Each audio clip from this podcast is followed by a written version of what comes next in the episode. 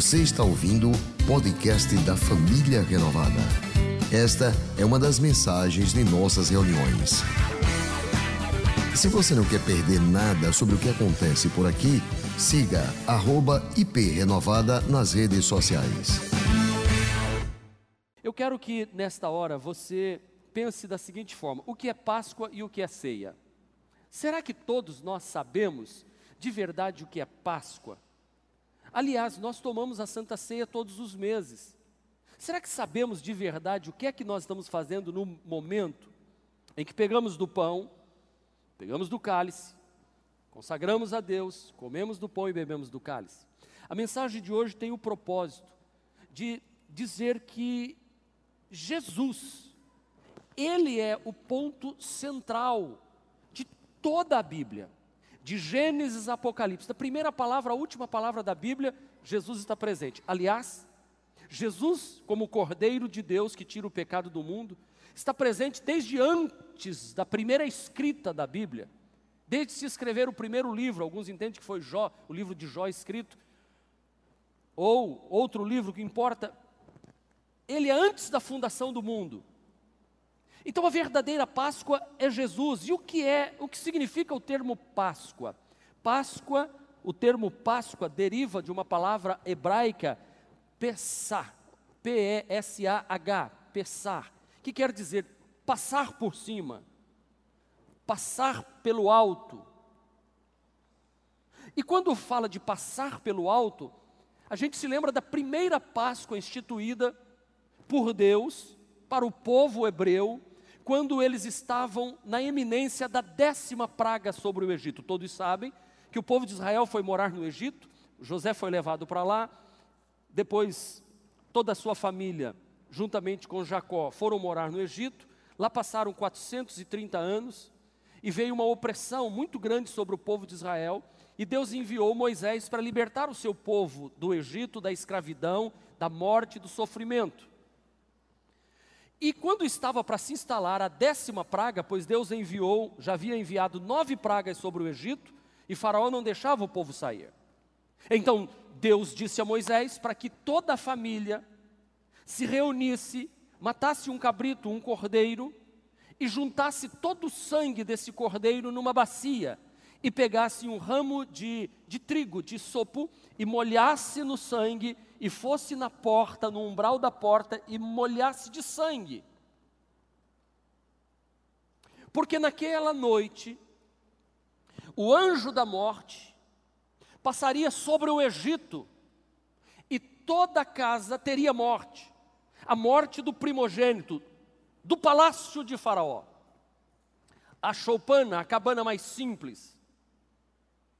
E Deus disse: o espírito da morte não passará sobre a casa do hebreu, do descendente de Jacó,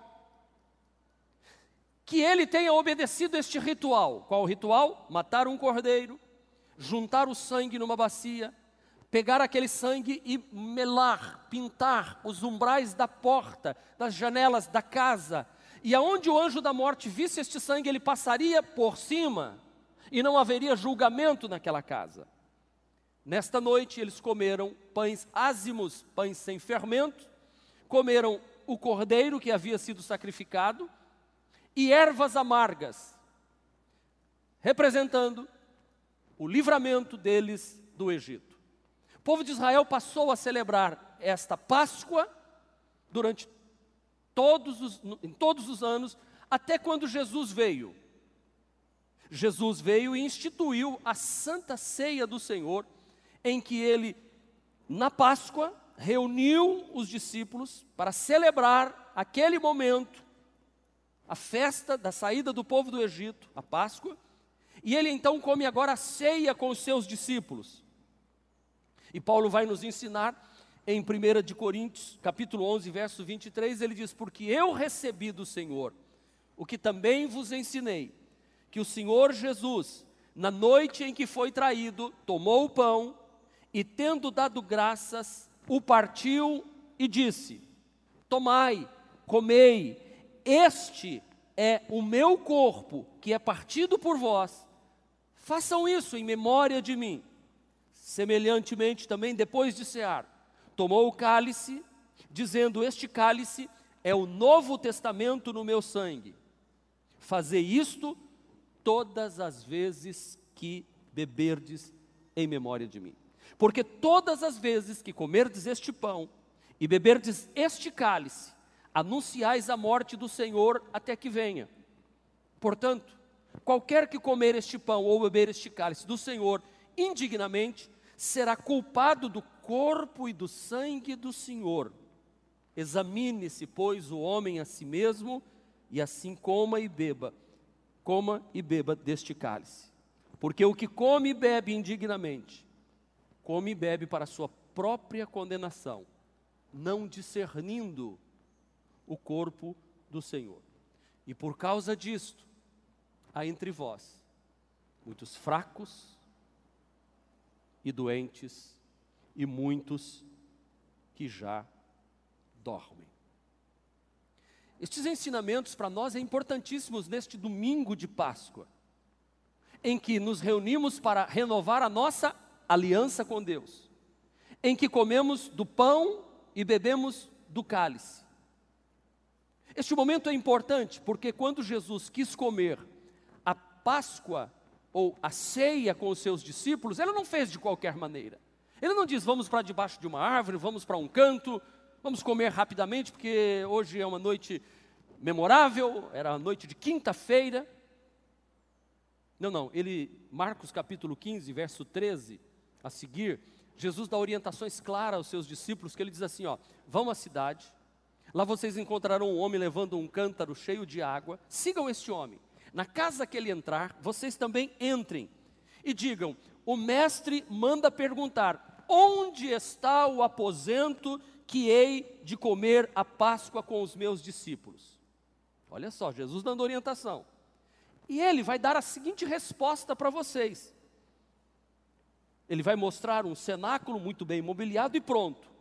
Aí, vocês preparem então a ceia, a Páscoa, para que eu possa comer junto com vocês.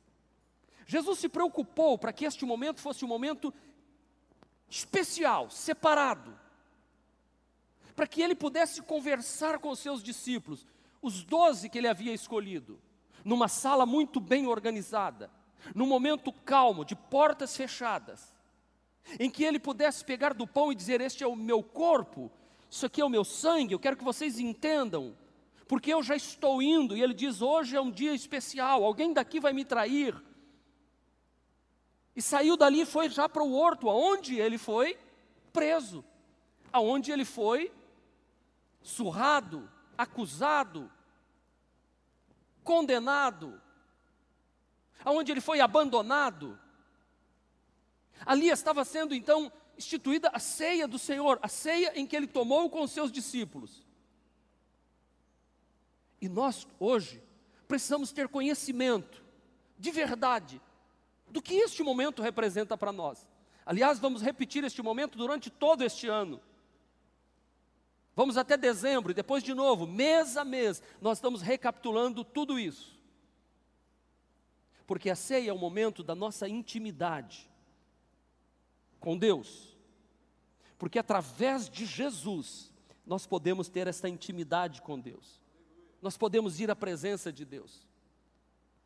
Agora, a Santa Ceia, nós temos que entender que todos os elementos da ceia, tudo aponta para Jesus. Por exemplo, aquele cordeiro que foi morto lá no Egito, cujo sangue foi recolhido numa bacia e manchou os umbrais da porta. Aquele cordeiro representa o Senhor Jesus. Os pães sem fermento que eles comeram representam o Senhor Jesus, ele é o pão da vida. Ele é o Cordeiro de Deus. E ao saírem dali, Deus então começou a guiar o seu povo, até que veio Jesus e vem e toma a ceia com os seus discípulos. E hoje eu quero, através desta mensagem, resgatar a forma bíblica de celebrar a Páscoa e a Santa Ceia do Senhor. Porque a Santa Ceia cristã, ela é a representação desta Páscoa que foi instituída pelos judeus. Qual é a forma correta? Paulo nos dá esse ensinamento em 1 de Coríntios, capítulo de número 11. E uma das coisas que eu preciso deixar claro aqui no início da mensagem é que a Páscoa e a Santa Ceia nos remete ao passado. Ao passado, quando Deus quis trazer de volta o seu povo para si, em que Deus estava resgatando o homem e trazendo para perto. A Páscoa e a ceia faz-nos pensar na vida presente, como eu tenho vivido. E a ceia e a Páscoa me faz pensar no futuro. Como é que eu vou me encontrar com o Senhor? Como é que vai acontecer este momento? Por isso temos que conhecer para tratar de forma especial. Qual é o significado da Páscoa e da ceia? Páscoa significa proteção, diga proteção. Aquele povo de Israel foi protegido do espírito de morte que passou sobre o Egito. Nenhum entrou na casa deles para levar o primogênito. Assim nós hoje, nós hoje também que temos o sangue de Jesus, que confessamos Jesus como Salvador, nós desfrutamos da proteção do Altíssimo sobre a nossa casa. Vocês sabem que eu não sou de fazer apologia ao diabo, ao demônio e ficar falando dele, mas nós temos que saber que existe inferno e existe principados e potestades do mal que tentam a todo instante destruir a minha vida. A Bíblia diz que o diabo anda ao nosso derredor, bramando como um leão, procurando a quem possa tragar.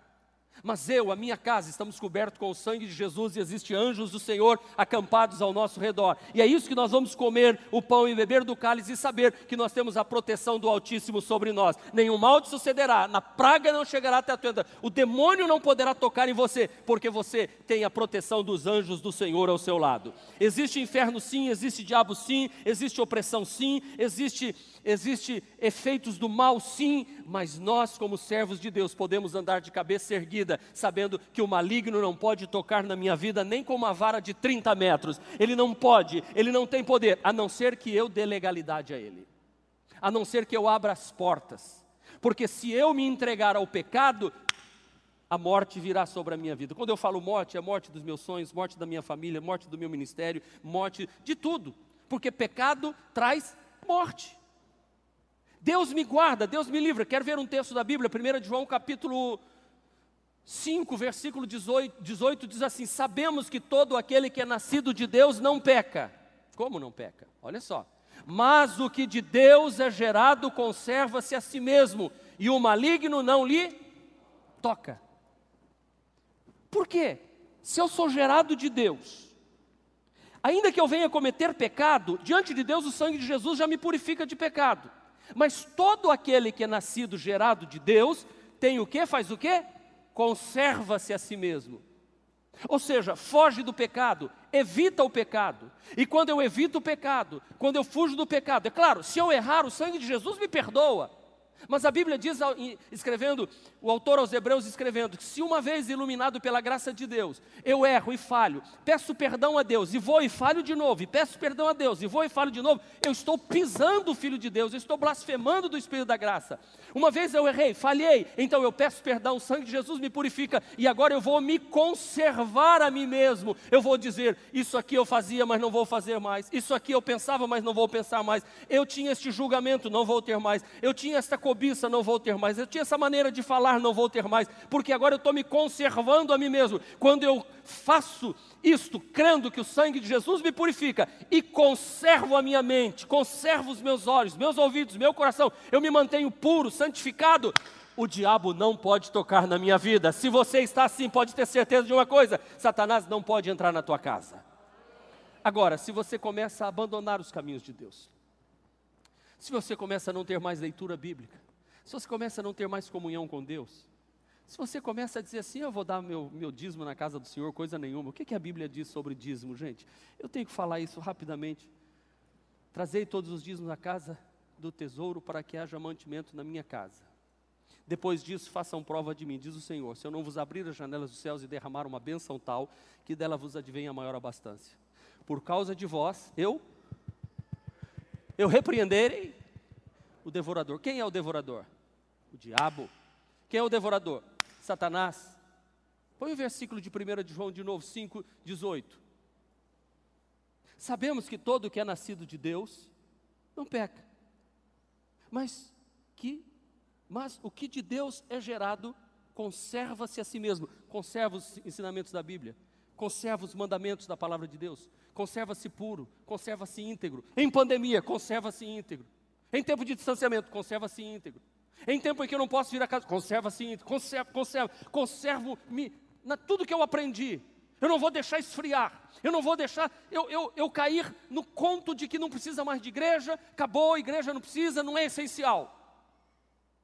Igreja é essencial, com decreto ou sem decreto, com lei ou sem lei a igreja é essencial, porque a Bíblia Sagrada diz: não abandone a vossa congregação como é costume de algum. Ei, olha para mim, não abandone a vossa congregação, quer seja online, quer seja presencial, não abandone culto, culto, casa de Deus, ajuntamento, povo de Deus, porque aqui nós vamos nos estimulando um ao outro, estimulando a permanecermos santos, fugindo do pecado. Nós temos proteção sim. A ceia do Senhor fala que o diabo não pode tocar na minha vida. Eu vou dar outro texto para vocês, que, que diz que nós somos libertos do maligno. Olha só, Salmo 107, versículo 2 diz assim: Digam-no os remidos do Senhor, os que ele resgatou da mão do inimigo. Quantos aqui foram resgatados da mão do inimigo? Levante a mão. Nós fomos resgatados, não podemos voltar por espontânea vontade às mãos do inimigo. Por isso eu vou manter minha vida santa. Eu vou manter o, o, devorador longe da minha casa, longe. Eu vou repreender o devorador, devorador da família, devorador de vidas, devorador das finanças. Devorador. Eu vou manter minha vida diante de Deus. Não importa, não importa onde eu esteja. Esses dias eu recebi um testemunho de uma pessoa que estava dentro do hospital. E, e me faz lembrar aquela senhorinha, pastor Genoval, que nós tínhamos lá na Barão de Maruim, que ela era a filha na igreja ela doente, e ela dizia assim: Minha filha, vá lá na igreja levar o meu dízimo. Quando ela faleceu, ela deixou escrito: Eu vou falecer antes do final do mês, porque eu estou morrendo, o médico disse. Mas o meu dízimo desse mês consagra lá na casa do Senhor. Eu falei: Jesus de Nazaré. Essa mulher tinha uma convicção, e posso dizer: aquela mulher foi uma das mantenedoras da igreja da Barão de Maruim por um bom período de tempo. Um grande milagre aconteceu. E eu não preciso nem dizer que a filha dela prosperou e muito e tem colhido até hoje os frutos daquele trabalho, sabe? É isso que nós temos que, que saber que Deus traz proteção, mas tem a nossa parte. Eu falei sobre o dízimo, mas posso falar sobre outras coisas. Se eu quero ter um casamento abençoado, eu tenho que manter a minha santificação. Eu tenho que fugir do pecado. Aquele que de Deus é gerado conserva-se a si mesmo. Poxa, se eu tenho um problema ali, eu, eu saio, saio de perto. Eu bato os olhos, eu tiro de novo. Eu vou ali, eu saio para cá. Eu, eu, eu corro para o outro lado. Eu tenho que conservar a mim mesmo. Mas, pastor, o sangue de Jesus não perdoa? Perdoa. Mas eu não quero pisar no sangue de Jesus. Eu não quero ultrajar o Espírito da graça. Eu sei que eu estou salvo. Eu sei que eu estou liberto. E se o Espírito Santo habita em mim, eu sou salvo e eu sou liberto das mãos do diabo, então o pecado não é algo de prática na minha vida, é acidente de percurso, mas Deus vai saber que eu fugi, eu tentei, e eu lutei e resisti até o fim. A Bíblia diz: na luta contra o pecado, vocês ainda não resistiram até a ponto de morte. Ninguém ainda diz assim: eu prefiro morrer do que pecar. Não, não tem nenhum. Mas Jesus sim, ele foi até o fim, até a morte. E é por isso que eu posso ter certeza que eu tenho proteção. Antigamente, eu andava segundo. Esse texto não tem na tela, mas eu, eu quero ler para você. Efésios 2, 3. Eu já ilustrei ele aqui várias vezes. Oh! Fazíamos a vontade de Satanás.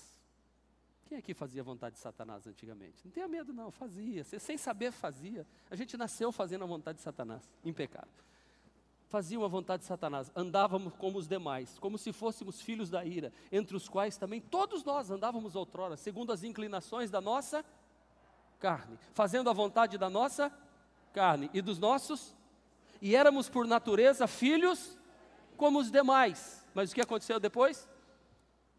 Mas o Filho de Deus nos transportou do império das trevas e nos trouxe para o reino do Filho do seu amor. Hoje eu sou um cidadão dos céus, não vou mais viver. Tem proteção sobre a minha casa, tem proteção sobre a minha vida. Ei, você está protegido pelo sangue de Jesus.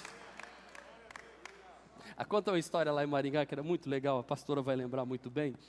Você sabe que antigamente a igreja renovada muitas igrejas pentecostais e tudo mais, era um rigor muito grande com a roupagem. né? O cabelo é, é aqui assim, né? Não tinha pintura, não tinha nada, não, não tinha brinco, não tinha nada. E, e, e, assim, as mulheres usavam realmente quase uma túnica, fora a combinação por baixo, né?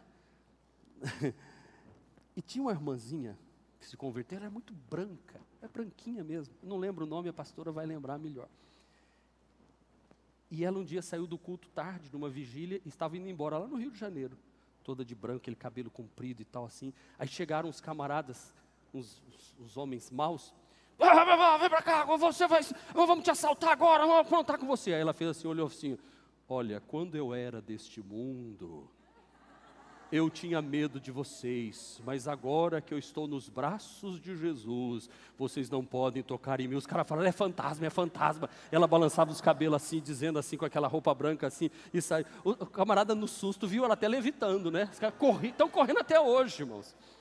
Mas sabe, a gente conta isso aqui para você entender que é mais ou menos isso mesmo. Quando o diabo vier tocar em você, você diz assim: Eu tenho a proteção do Filho de Deus sobre a minha vida, minha casa está coberta com o sangue de Jesus. Satanás pode correr daqui, porque eu não vou dar legalidade para você de forma alguma. Eu estou protegido. A Bíblia Sagrada me garante isso em nome de Jesus. Porque todo aquele que é nascido de Deus vence o mundo, e esta é a vitória que vence o mundo, a nossa fé.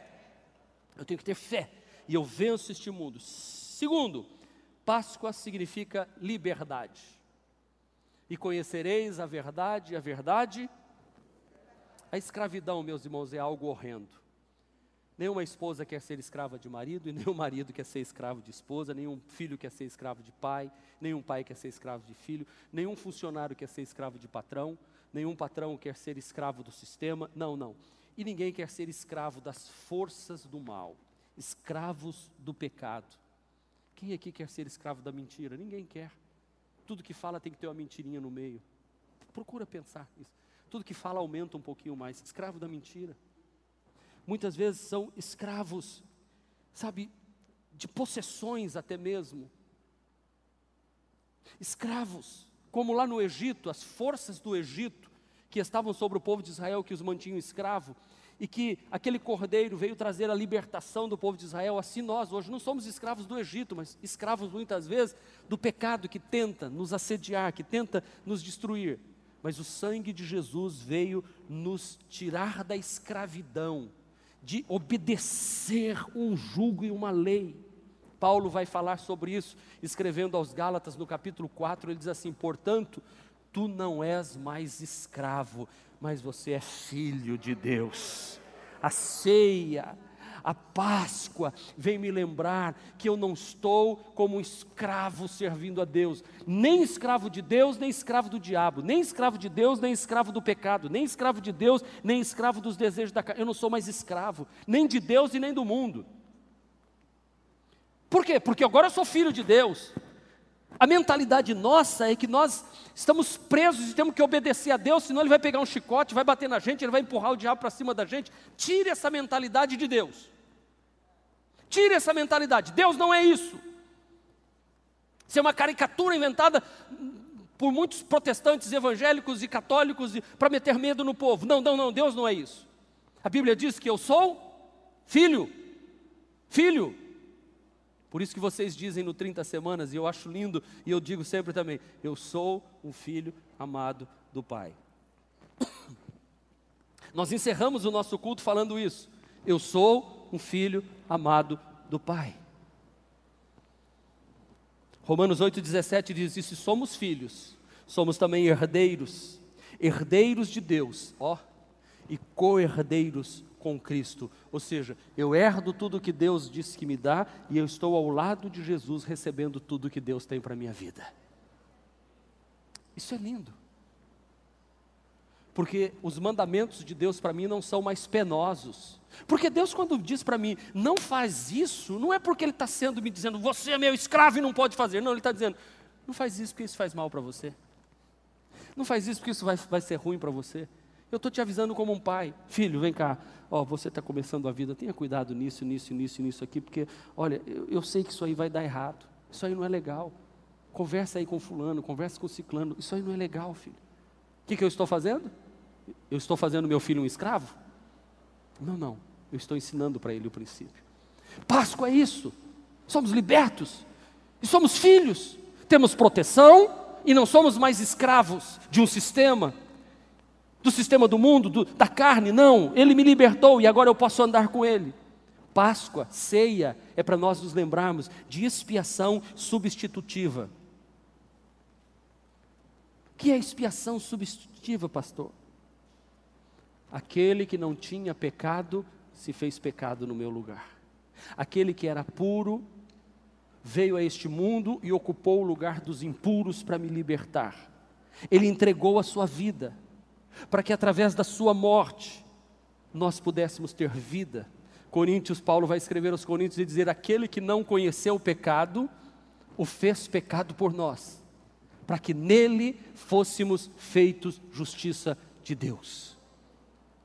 Deus fez justiça no filho dele e não em nós. E uma vez conversando com uma pessoa espírita, muito, muito esclarecida, muito intelectual, muito estudada, e fomos falando várias coisas, e eu falando de Jesus, do cristianismo, e ele falando do espiritismo, de Allan Kardec, só aí eu já saí ganhando na frente, né? Porque o meu ressuscitou, tá, o túmulo está vazio, porque ele, ele vive. Aí chegou na hora, ele disse assim, ah, é só uma coisa que eu não aceito de vocês cristãos, que aí pega de, de jeito mesmo. Eu falei, por quê? Como é que a humanidade toda peca, aí vem um, e esse um, que não pecou e não falhou, pega o pecado de todo mundo e perdoa todo mundo? Eu falei, pois é, assim mesmo. Disse, mas não dá para aceitar. Eu falei, pois é, não dá para aceitar mesmo. Mas é assim mesmo. Ele disse, não, não, não, quem paga, fez tem que pagar. Eu falei, não, não é que a gente não paga, a gente paga também, mas o perdão as consequências vêm, mas o perdão vem gratuitamente. Não, não dá para aceitar. Aí eu disse assim, mas e como é que faz se a pessoa não conseguir pagar? Não, ele volta para pagar. Eu falei assim, e por que, que não está melhorando? Aí ele disse, não, está melhorando sim. Eu falei, onde? Onde é que está melhorando? Os homens são inventores de males. Agora, nós cristãos, quando comemos do pão, bebemos do cálice, num dia de, de Páscoa, nós olhamos para essa substituição é a expiação substitutiva. Se refere ao fato de Cristo Jesus morreu naquela cruz, sem nenhum pecado, para nos reconciliar novamente com Deus. E eu vou fazer isso agora aqui. Quando Jesus estava naquela cruz, ele, como filho de Deus sem pecado, com uma das mãos, ele segurava na mão de Deus, como Deus. Como homem, sem pecado, ele segurava na mão de toda a humanidade. E as últimas palavras de Jesus na cruz do Calvário foi: está consumado. Pai, nas tuas mãos eu entrego o meu espírito. E ele deu, entrega, porque ninguém matou Jesus, ele não tinha pecado, não podia morrer. Ele então entregou a vida dele, como bom pastor. O bom pastor dá a vida pelas ovelhas. Diz: Pai, eu entrego nas tuas mãos. Naquela hora, os céus estavam sendo reconciliados com os homens, os homens estavam sendo reconciliados com os céus, os filhos reconciliados com o Pai, e agora todo aquele que vai a Jesus, ele é o caminho, ele é a verdade e a vida, e ninguém vem ao Pai se não passar por Jesus Cristo. Ele é o Cordeiro de Deus que tira o pecado do mundo. Ele me substituiu na cruz. Por isso que eu valorizo o sangue de Jesus, eu valorizo a morte de Jesus, a cruz está vazia, porque ele morreu, foi sepultado, mas ressuscitou ao terceiro dia. Assim como aquele cordeiro substituiu o primogênito lá no Egito, Jesus veio nos substituir, o primogênito de Deus. Aleluia!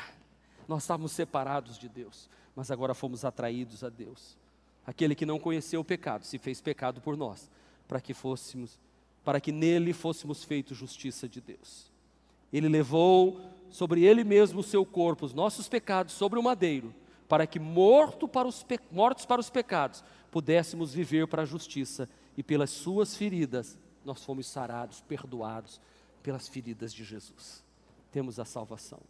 Pedro vai nos dizer, porque também Cristo padeceu uma vez pelos pecados, o justo por mim injusto, para levar-nos a Deus, mortificados da verdade na carne, mas vivificados no espírito. Diga assim: Páscoa e ceia me lembra que Jesus padeceu uma única vez para que eu pudesse ser vivificado no espírito diante de Deus. Não existe nenhuma religião do mundo igual o cristianismo. Religião quer dizer religar. O único que liga o homem a Deus é o próprio Deus na pessoa bendita do Filho que veio a este mundo e entregou-se a vida por mim. Aquele sangue na bacia era salvação oferecida.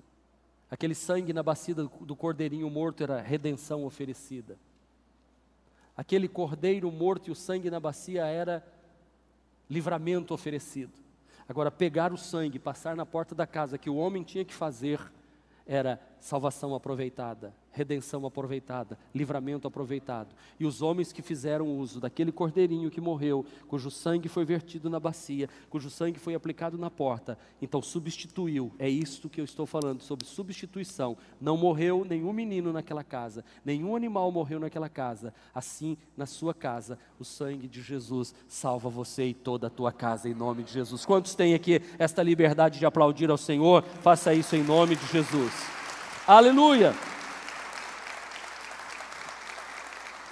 Expiação significa desviar o caminho, especialmente a ira de Deus. Deus estava em Cristo reconciliando o mundo, diz Paulo aos Coríntios. Deus estava em Cristo reconciliando consigo todo o mundo, inclusive eu e você. Isso é Páscoa, meus irmãos. Páscoa significa graça. Por isso que as pessoas não entendem. O que é graça? Favor e merecido. Eu não merecia, mas ele me deu. Vocês se lembram do filho pródigo? Filho pródigo chegou para o pai. É, a história do filho pródigo é a história da humanidade. Estava no jardim do Éden, tinha tudo, mas disse: Deus, eu não quero mais, eu quero ir embora. O filho pródigo disse: Pai, me dá. O senhor tem uma saúde de ferro, o senhor não morre de jeito nenhum, e eu não, eu não quero que o senhor fique aí acima de mim. Eu quero eu ser. Foi o que Adão disse a Deus e Eva. Eu quero viver minha vida. Eu quero ser igual ao Senhor. Que foi isso que Satanás propôs? Você vai ser igual a Deus. E aí o filho pródigo e Adão e Eva foram embora. E o pecado. Aí um dia o filho lá que estava com os porcos comendo disse: Vou voltar para a casa do meu pai. Esse menino tinha direito de voltar para a casa do pai dele e pedir alguma coisa? Não, ele já pegou tudo que tinha, o pai deu, deu o cheque assinado, falou, pode ir. E ele voltou para casa sabendo disso, ele disse assim, pai, pequei perante os céus, perante ti, já não sou digno de ser chamado teu filho, faz-me como um dos seus trabalhadores, faz de mim um empregado, faz de mim um escravo que, que o pai disse? Abraçou, beijou, mandou trazer um anel, que era o símbolo de que você é meu filho. Você vai ficar com o anel da família, a assinatura da família. Onde você chegar com esse cartão aqui do papai, você pode passar que tem crédito. Era o anel, né? Está aqui o anel da família. Mandou calçar os pés, porque escravo andava descalço, filho na casa andava com os pés calçados mandou calçar, escravo não tinha roupa, mandou trazer uma roupa nova para o filho. Assim somos nós. A graça de Deus nos tirou de escravo, perdido, abandonados, que virou as costas para Deus, fomos trazidos de Deus e agora nós somos filhos amados do Pai. A graça de Deus é abundante. Isso é Páscoa, gente. Isso é ceia do Senhor. Páscoa é graça. É o novo pacto, é nova aliança, é aliança no seu sangue.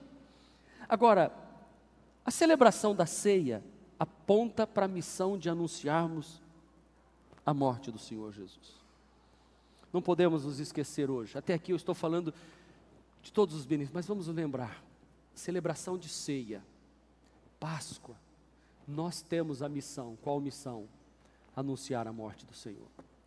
Vocês veem que eu estou falando aqui, desde que eu comecei a pregar, que o cordeiro morreu, o cordeiro sacrificou, o sangue do cordeiro, Jesus morreu, foi pregado na cruz, Jesus morreu. O que, que eu estou falando? Anunciando a morte do Senhor. Por que, que eu tenho que anunciar a morte do Senhor? Para perdão dos nossos pecados. Eu tenho que anunciar a morte dele. Eu tenho que dizer que alguém morreu. Você que está aqui tem que saber que alguém morreu para pagar a sua conta. Ele entregou-se. Ele trouxe libertação. Ele trouxe proteção.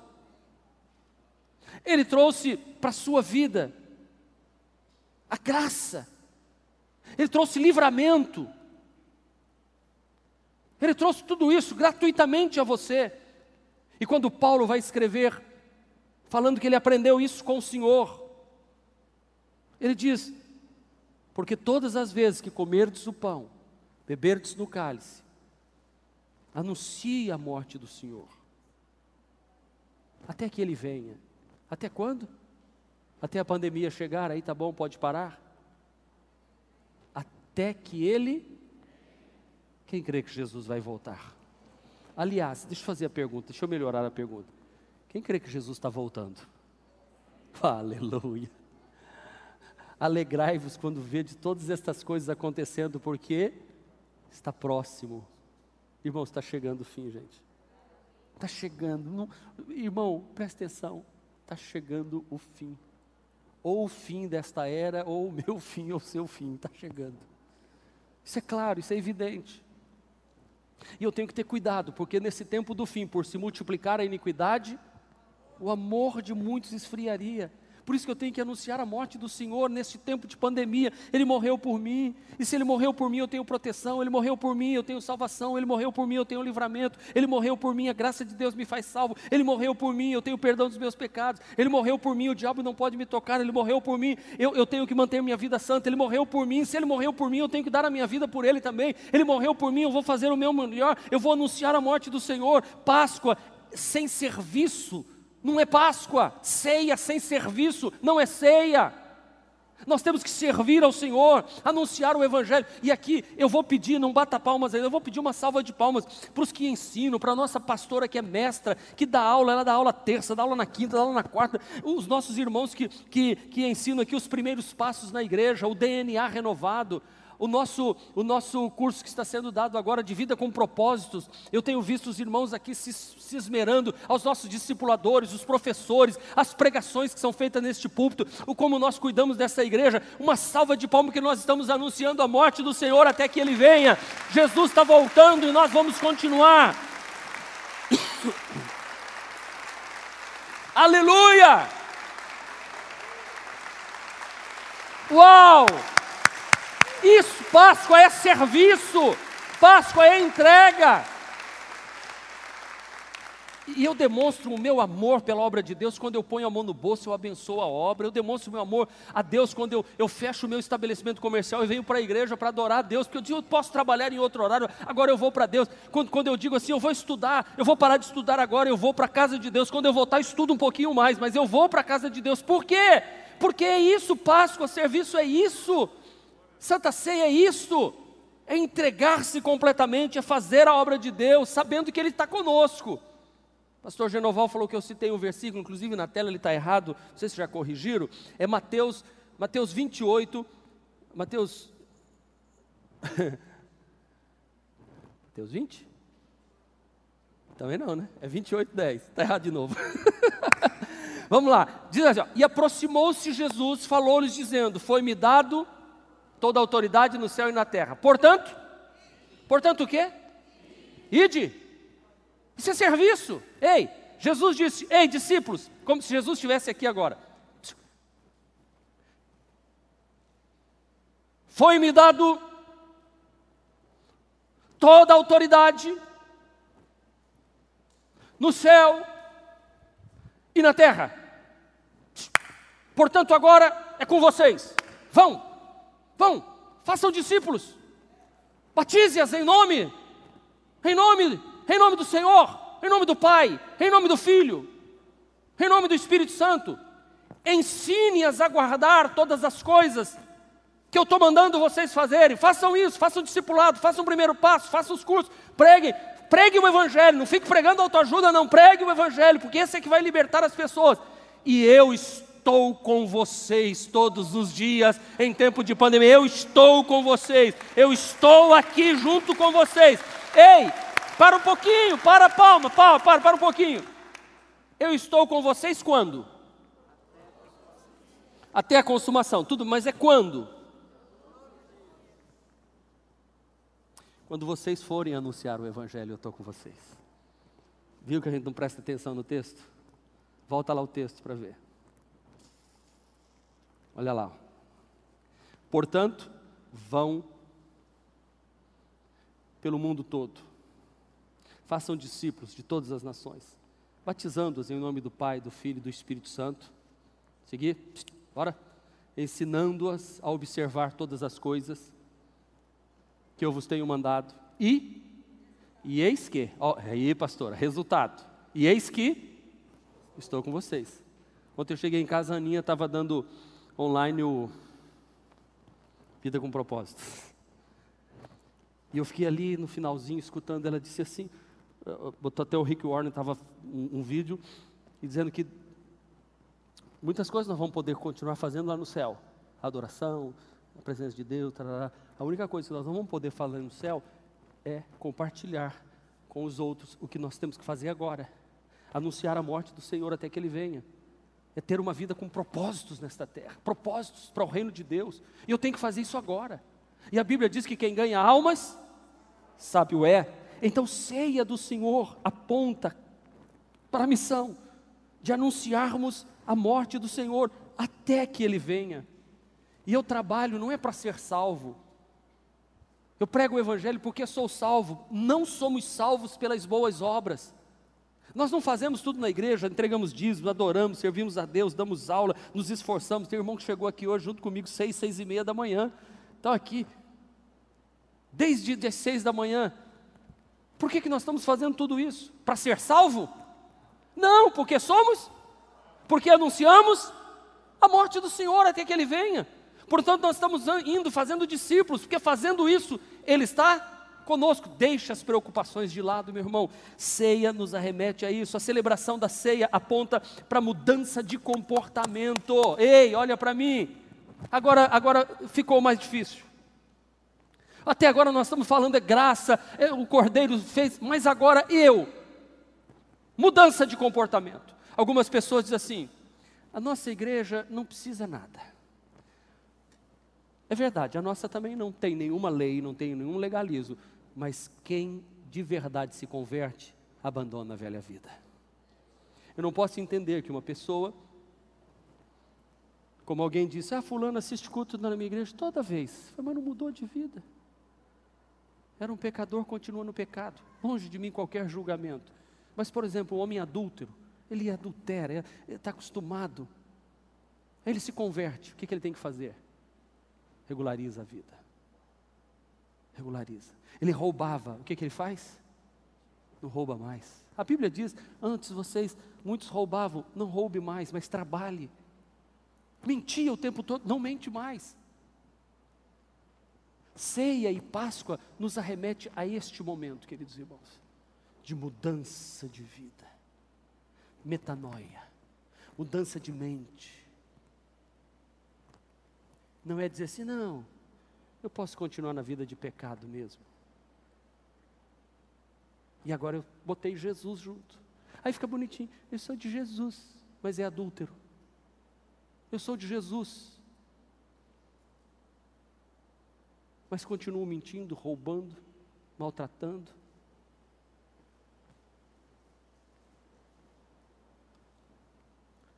Por isso Paulo diz: examine-se a si mesmo, preste atenção no que você está fazendo. Ceia e Páscoa é isso, gente. Muda de vida. Examine-se, pois, o homem a si mesmo, e só assim coma do pão. Ele não está dizendo para examinar e não comer. Porque, irmão, se eu for me examinar aqui agora, eu encontro erro na minha vida. E eu sei que durante essa mensagem você já teve até mau pensamento aí na sua cadeira. Porque te arremeteu alguma coisa que eu falei aqui, uh, teu cérebro foi lá. Tipo assim, não pense em elefante voando agora. É proibido pensar em elefante voando. Pensou ou não pensou? Pensou ou não pensou? Você conseguiu evitar pensar nisso? Quando eu falo de adultério, você pensa ou não pensa em adultério? É assim? Então preste atenção no que eu vou dizer agora. Examine-se o homem a si mesmo. Examinei. Estou falhando nisso, Senhor. Me ajuda, Senhor. Eu não quero entrar nessa prática. Não me deixa ir por esse caminho, Senhor. Eu sei que isso faz mal. Isso não é bom para mim. Me ajuda a vencer isso. Aí sim eu vou jejuar. Aí eu vou orar. Aí eu vou passar dias orando. Vou levantar de madrugada e dizer: Deus, mortifica a minha carne eu quero fazer uma aliança com os meus olhos, eu não quero mais fazer isso, Senhor, eu, eu, eu preciso santificar minhas finanças, eu não vou mais roubar a Deus e nem aos homens. Eu não vou, eu vou começar aqui, Senhor, ponto em ordem, eu, eu vou pôr em ordem a minha casa, Senhor. Me ajuda. Aí eu tenho que pagar o preço. Aí eu tenho que botar o joelho no chão. Aí eu tenho que pôr a boca no pó e dizer: Senhor, eu não consigo, Deus. Deus fala: Eu sei que você não consegue, filho, então eu vou te ajudar. E aí eu vou lutando, eu vou lutando. Examine-se e assim coma do pão. Porque quem come e bebe sem discernir, come e bebe para sua própria condenação. Imagina como é que eu vou comer aqui o pão agora, pregando isso para vocês. Eu preciso que o sangue de Jesus me purifique.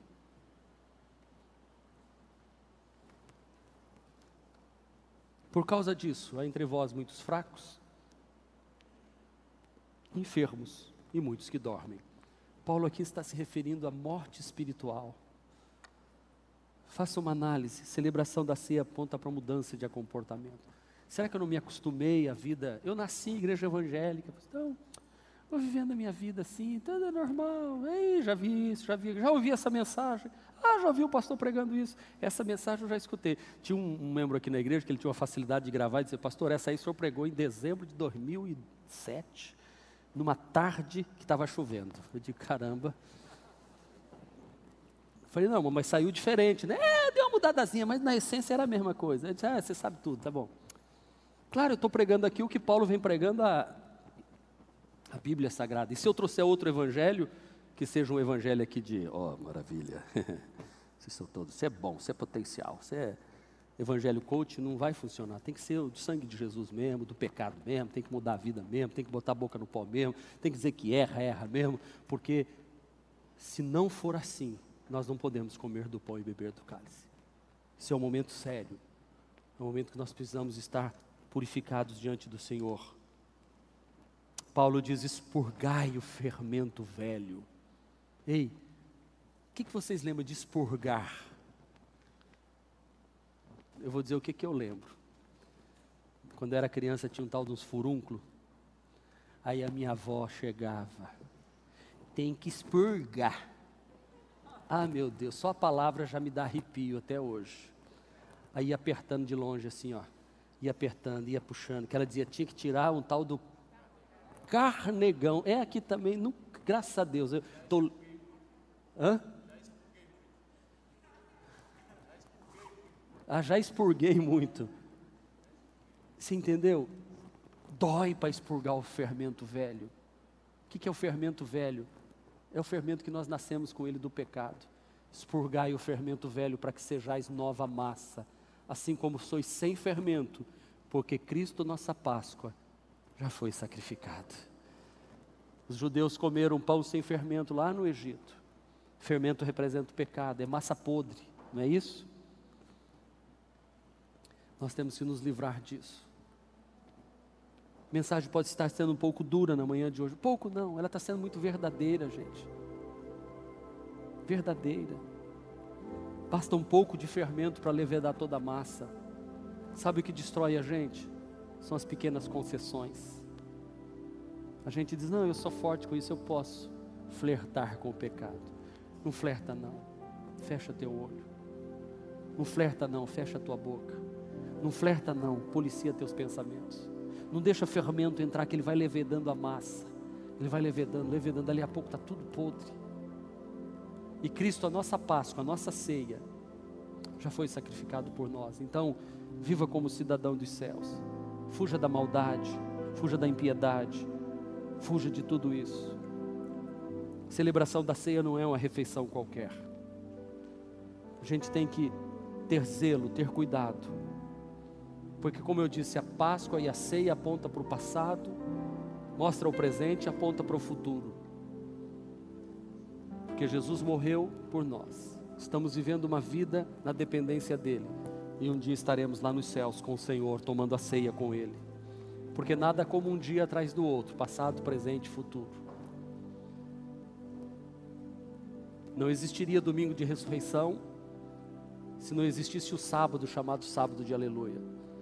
Não existiria um sábado se não existisse uma sexta-feira da paixão. E não existiria uma sexta-feira da paixão se não houvesse uma quinta-feira maior, quando Jesus foi preso, a quinta-feira, que noite foi aquela? A ceia, a prisão de Jesus, os discípulos fugindo, correndo de medo, Judas traindo, vendendo por 30 moedas de prata o preço de um escravo. A sexta-feira, que dia? Jesus julgado, Barrabás é liberto, Judas se suicida. Jesus é torturado, crucificado, morto. Ao final da sexta-feira, José de Arimateia com Nicodemos vão e tiram o corpo de Jesus da cruz e depositam no sepulcro. Sábado pela manhã, que sábado? Guardas ficam à porta para impedir que o corpo de Jesus seja roubado durante o sábado inteirinho. Os discípulos estão dispersos, escondidos com medo. Mas de repente começa um domingo. Que domingo! Em que o lacre do túmulo é rompido, a pedra é removida, os soldados caem como mortos e Jesus ressuscita dentre os mortos no domingo. Os discípulos de Emaús têm que voltar correndo para Jerusalém, porque o próprio, o próprio Jesus foi no caminho conversando com eles. Ele vive, Jesus está vivo, está conosco neste tempo presente, porque ele vive. Pedro não vive mais a derrota de ter negado o Mestre, porque ele vive. Agora os discípulos podem levantar a cabeça e dizer: Nós vamos cuidar das ovelhas de Jesus, porque ele vive, o pão e os peixes estão assadinhos lá do, perto do mar de Tiberíades, e Jesus diz: Tendes alguma coisa para comer?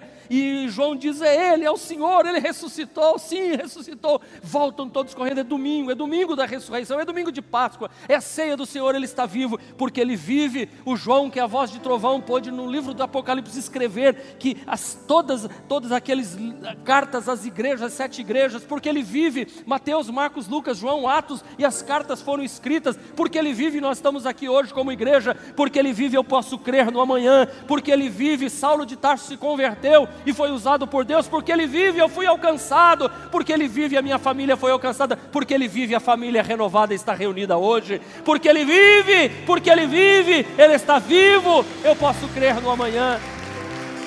Aleluia. Olhem para mim, escute o que eu vou lhe dizer.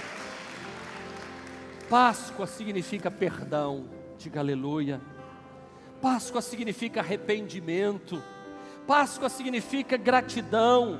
Páscoa significa salvação. Páscoa significa compromisso, comunhão, santificação. Páscoa significa serviço. Páscoa significa sou salvo salvo eternamente por Jesus. Páscoa significa Deus me amou e me perdoou. Páscoa significa Ele deu a vida por mim. Páscoa significa e a minha vida era no pecado, agora ela é santa. Ela agora vive, eu vivo a vida para a glória de Deus. Talvez exista alguma coisa que você precisa mudar na sua vida hoje. Talvez exista algo que você precisa deixar no altar do Senhor. Examine-se, pois, o homem a si mesmo, e assim coma do pão e beba do cálice. Curve a sua cabeça nesta hora.